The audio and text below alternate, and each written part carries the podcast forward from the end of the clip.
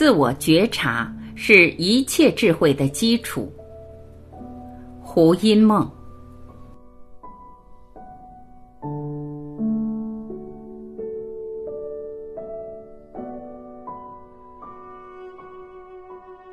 自我觉察也跟身体密切相关，因为我们每一个念头，我们每一种情绪都是一种信息。这些信息事实上都会在我们的经络系统、中脉七轮的能量体上面，随时随刻产生一些气息的变化。我们有没有办法在每一个当下跟这些内在信息产生一个连接，进而去了解自己？如果可以，我们就有办法随时随刻转化习气及转化内在的惯性模式。如果没有觉察到的话，那么我们会被内在的惯性反应模式牵着鼻子走。有的人的反应模式是愤怒，有的人是失望，有的人是嫌恶，对世界不满；有的人的反应模式是嫉妒。有的是哀伤，这些反应模式全部是以情绪能量的方式在呈现。那么，在日常生活里面，我们能不能留一部分的觉知往内看，看看自己现在产生的这个情绪反应背后的真相是什么？是什么驱动我产生了这样的反应？如果看得到，我们就有办法在当下转化，在当下化解。任何一种惯性模式都会透过我们的经络跟神经系统影响到对应的五脏六腑。比如，哀伤会影响到我们的肺，亢奋的能量会反映到我们的心脏，愤怒会伤害到我们的肝，担忧的这种能量会反映到我们的脾胃上，吝啬的能量涉及到我们的肠道，恐惧的能量会影响到我们的肾跟膀胱这一部分。所以，每一个起心动念，每一股情绪，都不断的在我们的五脏六腑留下烙印。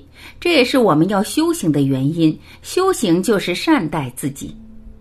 进一步来讲，必须要转化了这些惯性模式，我们才知道怎么善待自己。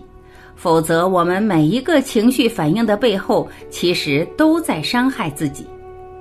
这个世界上有很多的人会在我们的人生历程中带给我们很多的挑战，譬如我们的爸爸妈妈带给我们挑战，我们的配偶带给我们挑战，我们共事的伙伴们带给我们挑战。这些挑战是什么？是一面镜子，能让我们看到自己的反应模式是什么。碰到上司、老板，我们会有一种反应模式；碰到父母的这种威权式、掌控式的教育，我们会有一种反应模式，可能是叛逆的，可能是对立的。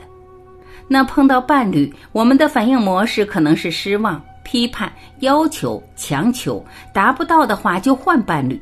但问题是，换了伴侣，同样的功课你还得重复做，不可能因为换了一个人，之前的功课就不需要做了。所以，地球上所有跟我们结缘的这些朋友们，其实都是我们的镜子，来帮助我们进一步看到自己的反应模式是什么。在这个过程中，我们会越来越了解自己。人不吃苦是不能成长的。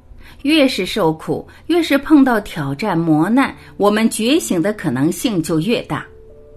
一个有智慧的人，他不必靠着严苛的磨难来觉醒；但是智慧低的人，觉知程度弱的人，他就要靠一个激烈的剧情来唤醒，然后产生一个更正确的反应模式。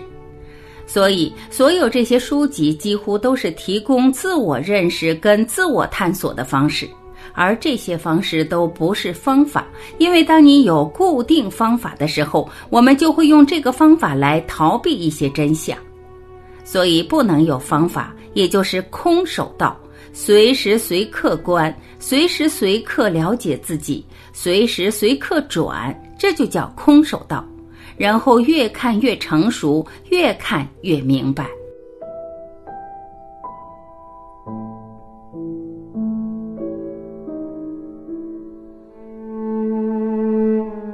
感谢聆听，我是晚琪，我们明天再会。